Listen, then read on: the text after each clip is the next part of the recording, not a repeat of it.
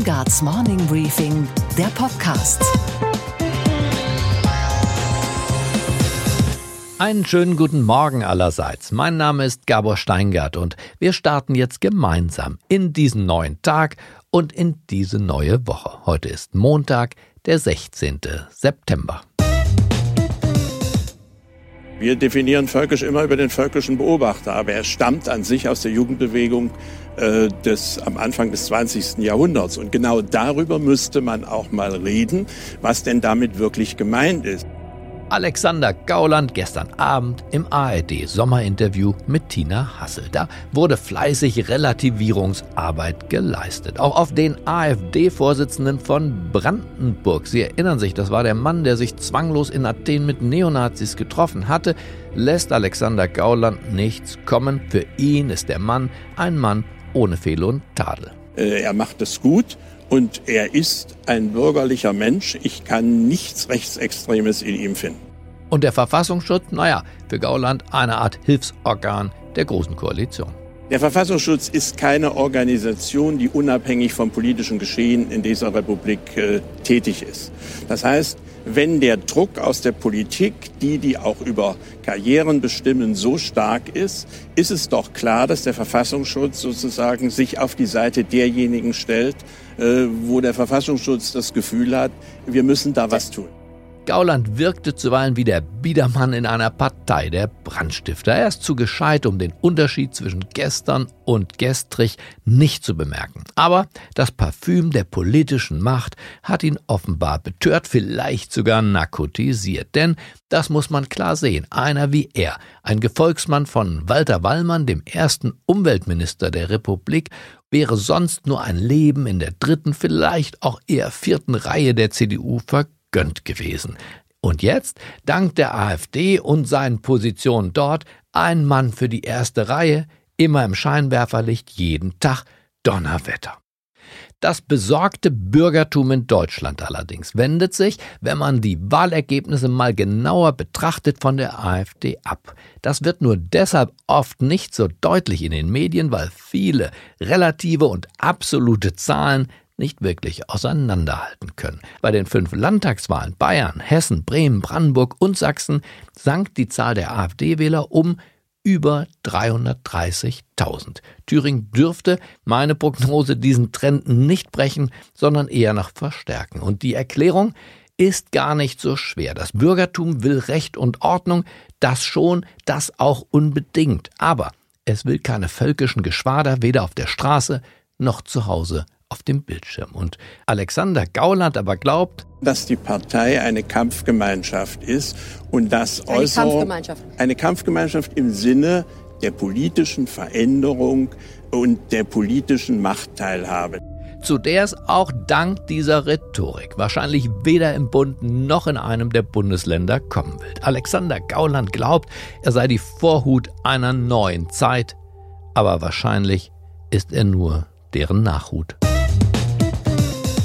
Ein kleiner Nachtrag noch. Das Gauland-Interview wurde immerhin vollendet und ausgestrahlt. Björn Höcke, einer der beiden Sprecher der thüringischen AfD, scheiterte bereits an den Fragen. Der Versuch des ZDF, mit ihm ein Interview für Berlin direkt zu führen, auch gestern Abend, wurde abgebrochen. Höckes Sprecher schritt vor laufender Kamera ein während der Aufzeichnung, weil sein Schützling aus der Fassung zu geraten drohte. Zitat, Sie haben Herrn Höcke mit Fragen konfrontiert, die ihn stark emotionalisiert haben, begründete er den Abbruch der Sendung.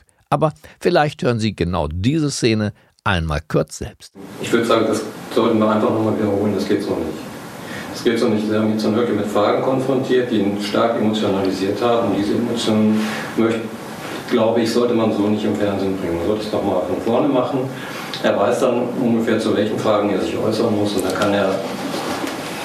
Aber Herr Dörmann, Sie wissen doch, das machen wir nie. Das geht nicht. Das geht so nicht. Das geht so nicht. Das war, das war, das war kein, kein Interview, auf das er so auch. Ja, auch der Einspieler am Anfang, das war, fand ich nicht wirklich, nicht, nicht wirklich redlich. Das ist, wenn Sie es nochmal so machen wollen. Ja. Nee, wir machen das bestimmt nicht nochmal. Das ist aber, das wissen Sie auch, Herr Lahmann. Dann gebe ich es nicht frei in dieser Form. Das bizarre Prozedere zwischen Politiker, Sprecher und dem Journalisten ist heute Morgen in seiner Gänze noch in der Mediathek des ZDF zu besichtigen. Auch Sprachlosigkeit kann man dokumentieren. Unsere Themen heute. Zum 250. Geburtstag von Alexander von Humboldt spreche ich mit einer Frau, die dem Mann begegnet ist. In seinen Briefen und Zeichnungen, aber eben nicht nur dort. Andrea Wulff ist Kulturhistorikerin und hat sich selbst auf die abenteuerlichen Pfade dieses furchtlosen Wissenschaftlers und Entdeckers gemacht. Humboldt kam zurück aus Lateinamerika mit dieser Idee, dass die Natur ein Web of Life ist, ein Netz des Lebens, ein zusammenhängendes Ganzes. Unsere Börsenreporterin Sophie Schimanski berichtet über die wirtschaftlichen Folgen des Drohnenangriffs auf die größte Ölraffinerie in Saudi-Arabien. Und wir sprechen darüber, warum das Handwerk nach wie vor einen goldenen Boden hat und wer für diese Vergoldungsarbeiten eigentlich bezahlen muss. Und wir fragen uns, warum bitteschön hat die Bundeswehr nur Munition für einen einzigen Tag? Wir feiern den 250. Geburtstag von Alexander von Humboldt, dem größten Wissenschaftler seiner Zeit. Er war ein Universalgelehrter, ein Entdecker. Aus heutiger Sicht gilt er sogar als Vater der Ökologie. Seine Expeditionen sind Glanzlichter der Naturwissenschaft, ja, die bis in unsere heutige Gegenwart hineinstrahlen. Und ganz besonders die fünf Jahre dauernde Reise durch Südamerika, die er, dank dem Tod der Mutter, von deren Erbe bestritt. Die Kulturhistorikerin Andrea Wulff ist ihm dorthin nachgereist und auf seinen Spuren gewandelt. Andrea Wulff ist die weltweit, würde ich sagen, bedeutendste Humboldt-Biografin. Ich habe sie in ihrer Wahlheimat in London telefonisch erreicht und wir haben über den zweiten Kolumbus, wie er einst genannt wurde, gesprochen. Unser Gespräch wird immer wieder unterbrochen durch Originalzitate aus Humboldts Tagebüchern und Briefen. Eingesprochen hat sie der Schauspieler Frederik Lau und freundlicherweise zur Verfügung gestellt wurden sie uns von Radio 1. 1799 bin ich losgezogen, um die Sicht auf die Welt für immer zu verändern. Fünf Jahre reiste ich durch Südamerika. Vor nichts bin ich zurückgeschreckt. Habe alles gemessen, dokumentiert und nach Hause berichtet.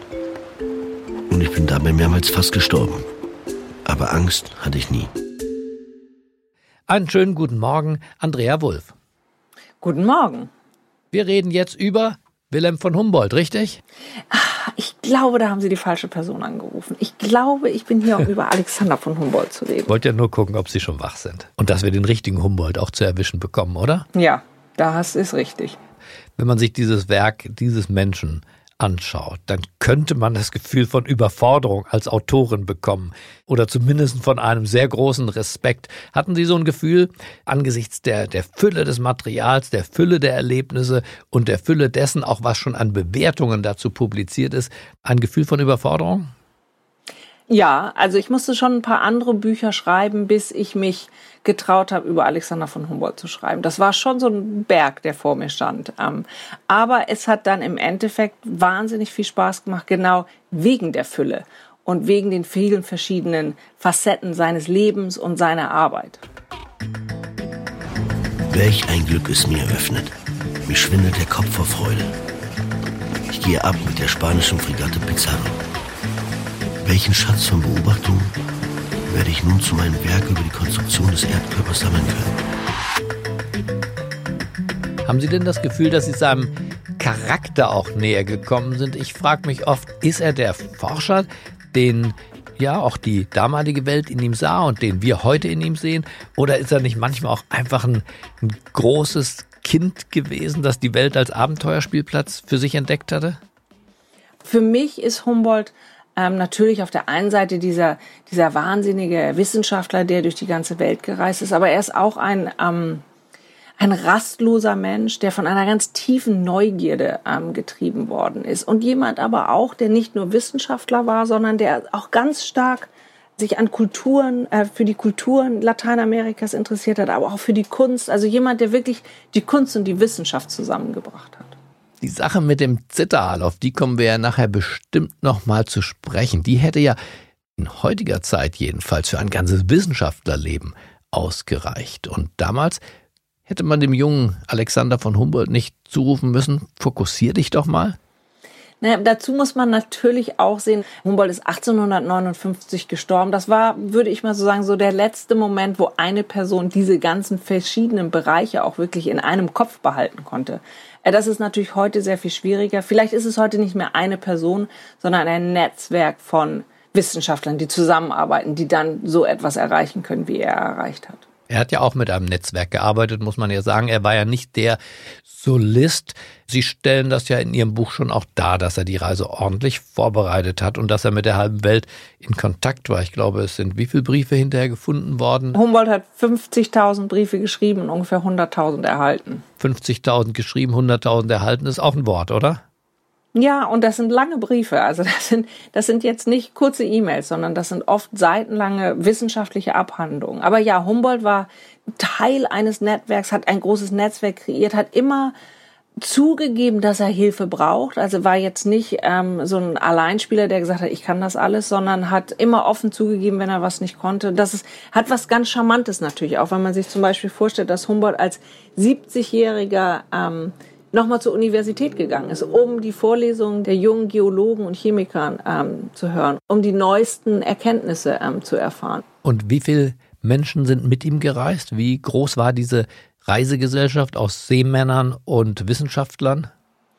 Ganz, ganz klein. Also Humboldt ist losgefahren nur mit dem französischen Botaniker Aimé Bonpland, also nur die beiden und haben dann, als sie angekommen sind in Südamerika, einen Dienstboten angestellt, José, äh, der mit ihnen durch ganz Lateinamerika gereist ist. Die Hauptaufgabe von José war es, das Barometer zu beschützen und zu tragen, ähm, weil das das wichtigste Instrument war auf der Reise, weil Humboldt damit die Höhe der Berge messen konnte. Und später in Quito kam dann noch äh, Carlos Montafur dazu, der Sohn des Gouverneurs dort. Und dann haben sie immer jeweils, wo sie waren, lokal sich noch ein paar Träger dazu genommen, ähm, ein paar Führer. Aber es war immer ein sehr, sehr kleines Team, mit dem Humboldt gereist ist. Also nicht so wie der typische viktorianische Explorer, ja. der mit äh, Hunderten von Dienstboten durch den Dschungel marschiert ist. Von nun an findet der Reisende keine Ruhe mehr. Hat er poetische Stellen aus Dante im Kopf? So mag ihm zumute sein. Als standen an den Felswänden merkwürdigen Verse aus dem dritten Gesang der Hölle geschrieben. Gelangt sind wir dahin, wo ich dir sagte, du würdest sehen die schmerzerfüllten Scharen. Ich zweifle, ob es ein Land auf Erden gibt, wo der Mensch grausamere Qualen zu erdulden hat als hier in der Regenzeit. Und einen Apotheker hat er auch nicht dabei gehabt. Und wie überlebt man das? Nochmal die Frage tatsächlich körperlich. Von Tropenfieber bis wilden Tieren. Da war ja eigentlich alles dabei. Für uns heutige würde schon eine dieser Reisen uns Furcht und Schrecken einjagen, ohne Impfung und all dieses. Ich glaube, da gehört auch unheimlich viel Glück dazu. Also einmal gehört da eine ganz große körperliche Stärke dazu, aber dann auch Glück. Ich sah neben mir frische Tigertritte. Gewaltige, leicht erkennbare Tatzen. Ich fuhr schrecklich zusammen. Noch verlor ich keineswegs die Besinnung. Ich war wie bei aller Gefahr in einer völligen Ergebung, dem Schicksal mich überlassend. Also es gab mehrere Situationen, wo sie, also ob das Krokodile, ob das Schlangen, ob das Jaguar waren, die ihnen zu nahe kamen. Aber ich glaube, es war so eine Mischung aus körperlicher Kraft und auch sehr, sehr viel Glück. Und was würden Sie im Rückblick sagen, ist der Höhepunkt dieser fünfjährigen Reise durch Latein, Südamerika gewesen? Das war natürlich eine Ansammlung von ganz vielen verschiedenen Eindrücken, aber ich glaube, ein ganz, ganz wichtiger Schlüsselmoment war sein ähm, Aufstieg auf Chimborazo, ein Vulkan, der mit seinen fast 6300 Metern damals als der höchste Berg der Welt galt. Unser Aufenthalt in dieser ungeheuren Höhe zählte zum traurigsten und finstersten überhaupt. Wir waren in einen Nebel gehüllt, der uns nur von Zeit zu Zeit die uns umgebenden Abgründe erblicken ließ. Kein lebendiges Wesen, kein Insekt, ja nicht mehr der Kondor, der im Antisana über unseren Köpfen schwebte, belebte die Lüfte. Auf dem Chimborazo wurde Humboldts Vision der Natur immer klarer. Humboldt kam zurück aus Lateinamerika mit dieser Idee, dass die Natur ein, ein Web of Life ist, ein Netz des Lebens, ein mhm. zusammenhängendes Ganzes. Und das wurde ihm ganz klar auf Chimborazo, weil er gesehen hat, wie der Weg von Quito auf den Berg hoch war wie eine botanische Reise vom Äquator zu den Polen. Er hat gesehen, wie die Pflanzen sich verändert haben, von tropischen Pflanzen im Tal bis hoch zur letzten Flechte vor der Schneegrenze und hat damit dann verstanden, dass die Natur, die Pflanzenwelt wirklich eine globale Kraft ist. Und Sie schreiben in Ihrem Buch, und da bin ich wirklich stutzig geworden, das müssen Sie mir erklären, Alexander von Humboldt habe schon 1800 den von Menschen bewirkten Klimawandel vorhergesagt. Donnerwetter, wie hat er das denn hingekriegt? Also Humboldt hat in Zusammenhängen gedacht. Er hat immer wieder verglichen. Und ähm, er ist durch Lateinamerika gereist und hat dann gesehen, wie die Menschen die Natur dort zerstört haben. Er ist ja nicht nur in dem tiefen Regenwald um, umhermarschiert, sondern er ist ja auch ähm, durch Gegenden gereist, wo viel Landwirtschaft war, hat gesehen, wie die Plantagenbesitzer also riesengroße Flächen von Wäldern abgeholzt haben. Zum Beispiel in Mexiko hat er gesehen, wie bei Mexico City, wie dort das Bewässerungssystem die Täler um Mexico City hat veröden lassen, hat, da spricht er davon, dass der Mensch die Natur vergewaltigt. Also er benutzt da auch sehr mhm. deutliche Sprachen. Und später in seinem Leben, nachdem er in, ähm, in, noch durch Russland gereist ist, hat er gesagt, der Mensch kann das Klima auf drei verschiedene Arten beeinflussen. Einmal durch die Abholzung der Wälder, einmal durch künstliche Bewässerung und dann durch die Entwicklung großer Gas- und Dampfmassen an den industriellen Zentren. Also schon sehr prophetisch. Aber er hat sich nicht nur mit Botanik und der Pflanzenwelt beschäftigt, sondern auch mit den Tieren. Und jetzt müssen Sie uns die Geschichte von den Zitteralen erzählen. Meine Lieblingsgeschichte aus Ihrem die aus Zitterale, Ihrem ja, die also die Humboldt Zitterale. hat bevor er nach Lateinamerika gereist ist, sich sehr intensiv mit, was damals genannt wurde, die äh, tierische Elektrizität beschäftigt. Und als er dann in Venezuela war, hörte er dass Zitterale in den Teichen auf dem Boden in dem Schlamm leben würde. Und Zitterale sind etwas merkwürdige Fische, eineinhalb Meter lang, die Stromschläge bis zu 600 Volt abgeben können. Und Humboldt wollte die natürlich sofort untersuchen. Aber wie fängt man die? Die kann man natürlich nicht einfach anfassen. Das würde den sofortigen Tod bedeuten. Und dann hatten die Einheimischen eine Idee und sie ähm, trieben 30 wilde Pferde in den Teich. Die Hufen der Pferde wühlten den Schwamm auf. Das wiederum trieb die Zitterale an die Oberfläche, die sich dann gegen die Bäuche der Pferde entluden, sodass dann nach einer Weile die Zitterale gefangen werden konnten und dann konnte Humboldt und Bonpland konnten sie dann mit denen experimentieren und sie sezieren. Ich weiß wohl, dass ich meinem großen Werke über die Natur nicht gewachsen bin. Aber dieses ewige Treiben in mir, als wären es 10.000 Säue, wird nur durch die stete Richtung nach etwas Großem und Bleibendem erhalten.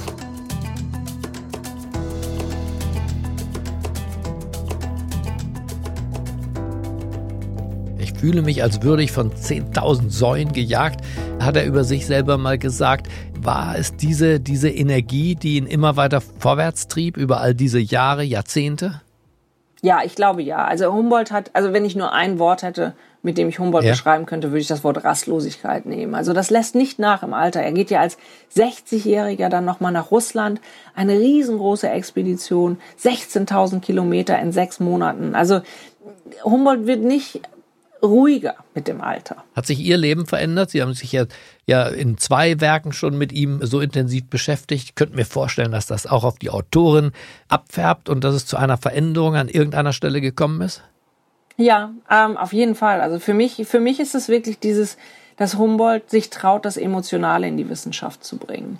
Dass er auf der einen Seite seine 42 wissenschaftlichen Instrumente durch ganz Lateinamerika schleppt und dann aber gleichzeitig sagt, sich hinstellt und sagt, die Natur muss auch gefühlt werden, um sie zu verstehen. Das ist für mich ein ganz, ganz wichtiger Punkt gewesen, der mein Denken ganz stark verändert hat. Also ich habe das vorher auch getrennt und das mache ich überhaupt nicht mehr. Dann bedanke ich mich bei Andrea Wulff, dass Sie uns mitgenommen haben auf die Reise Ihres Lebens vielleicht auch, die biografische Reise dieses Mannes und jetzt auch die bebilderte und illustrierte Reise dieses Mannes. Das war sehr interessant für mich und ich denke für alle, die uns zuhören. Dafür bedanke ich mich. Ich bedanke mich auch. Und was war heute Nacht an der Wall Street los? Breaking news tonight the massive attack on the biggest oil processing plant in the world. A drone strike setting the Saudi refinery on fire. Gas prices here may go up as much as 25 cents per gallon. Der Drohnenangriff auf die größte Ölraffinerie von Saudi-Arabien am Wochenende dauerte nur wenige Minuten. Aber er hat dafür gesorgt, dass die Spotmärkte nachhaltig verunsichert sind und die Lieferungen schlagartig um 5% gesunken sind. Die Ölpreise in dieser Woche werden wahrscheinlich steigen. Darüber und über die weiteren Auswirkungen spreche ich jetzt mit Sophie Schimanski, unserer Börsenexpertin an der Wall Street. Einen wunderschönen guten Morgen. Hallo Sophie. Einen schönen guten Morgen aus New York. Welche Preissteigerung erwartest du, sobald der Handel nachher begonnen hat? Ich gehe davon aus, dass wir eine Preissteigerung von bis zu 20 Dollar sehen können pro Fass. Das wären dann 80 Dollar pro Barrel. Pessimisten warnen hier sogar vor einer Panik und es könnte den Ölpreis dann in Richtung 100 Dollar pro Fass treiben. Denn aktuell können die Saudis nur noch halb so viel Öl produzieren wie eben vor dem Angriff. Der größere Teil der Produktion, der soll zwar innerhalb weniger Tage wiederhergestellt sein, aber bis wieder die volle Kapazität verfügbar ist, dauert es wohl mehrere Wochen. Das heißt es eben aus Saudi-Arabien.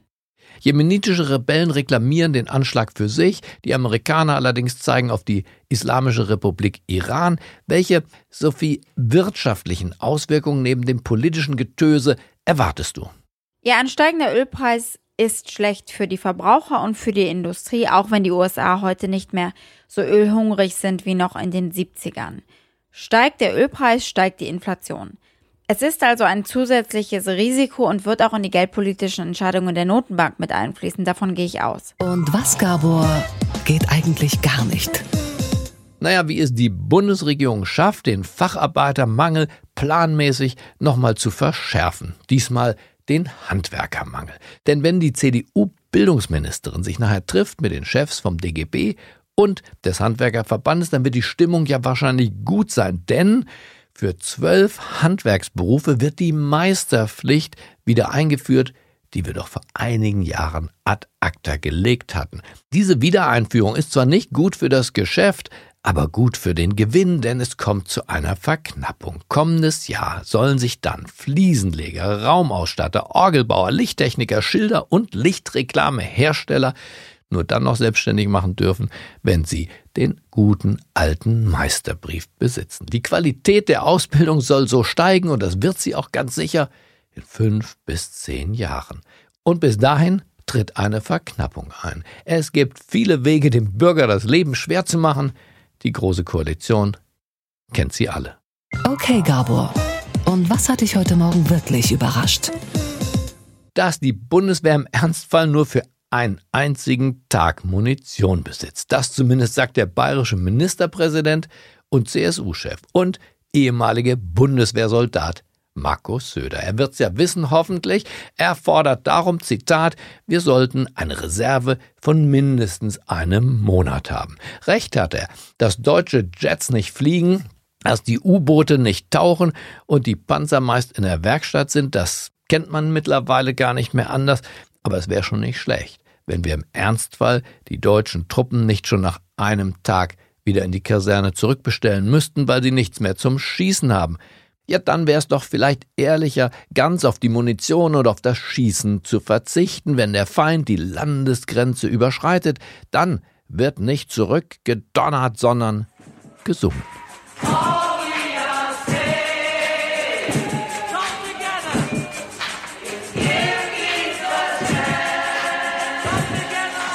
Ich wünsche Ihnen einen guten, einen erfreulichen Start in diesen neuen Tag.